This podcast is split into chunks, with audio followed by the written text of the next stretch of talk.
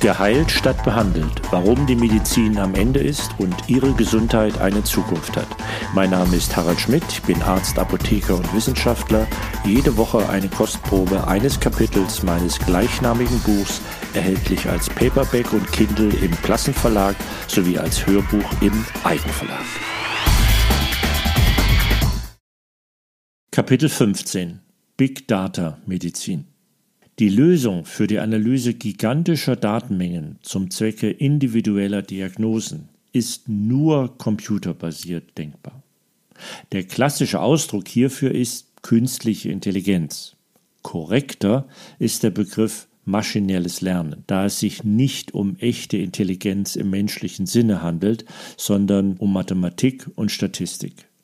Viele von uns gehen seit 2011 schon mit maschinellem Lernen im Alltag um mit Sprachassistenten wie Apple Siri, der Microsoft Software Cortana und Amazons Echo mit dem Sprachdienst Alexa, mit Spamfiltern für E-Mails oder wenn uns im Internet Kaufempfehlungen oder Musiktitel präsentiert werden oder bei der Gesichtserkennung unseres Fotoprogramms.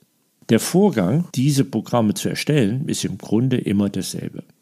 Wie in der Schule erfolgt zunächst ein maschineller Lernprozess zu einem Problem oder einer Klasse von Problemen, aufgrund dessen Rechenvorgänge oder Handlungsvorschriften, sogenannte Algorithmen, entwickelt werden, um neue Probleme derselben Art zu lösen. Intelligentes Verhalten wird also eher simuliert. Dabei kann versucht werden, menschliches Denken zu modellieren oder unabhängig davon ein Problem zu lösen.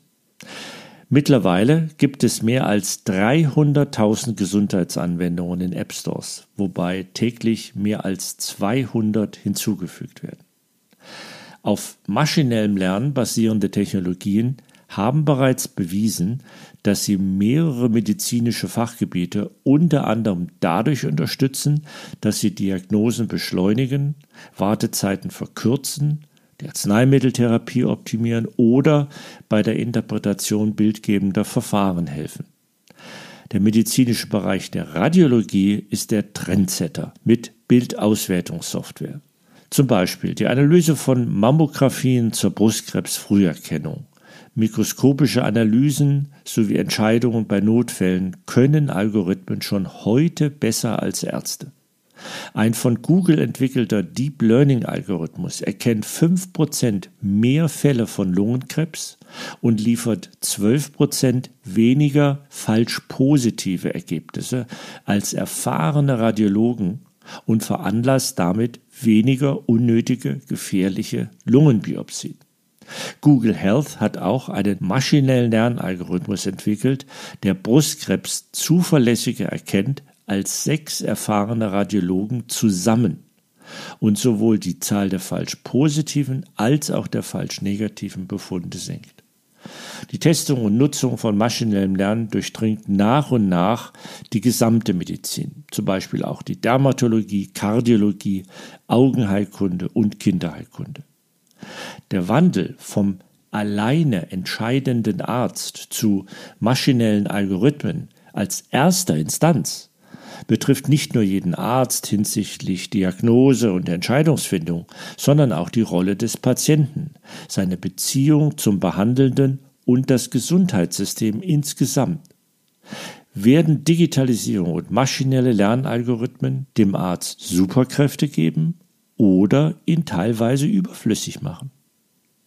Letztendlich wird Digitalisierung unser Gesundheitssystem effizienter und schneller machen menschliches Versagen reduzieren und insgesamt bessere Ergebnisse für den Patienten erzielen, egal wo und von wem er behandelt wird. Und damit hätten wir alle Ingredienzen, um zu heilen, statt nur chronisch zu behandeln.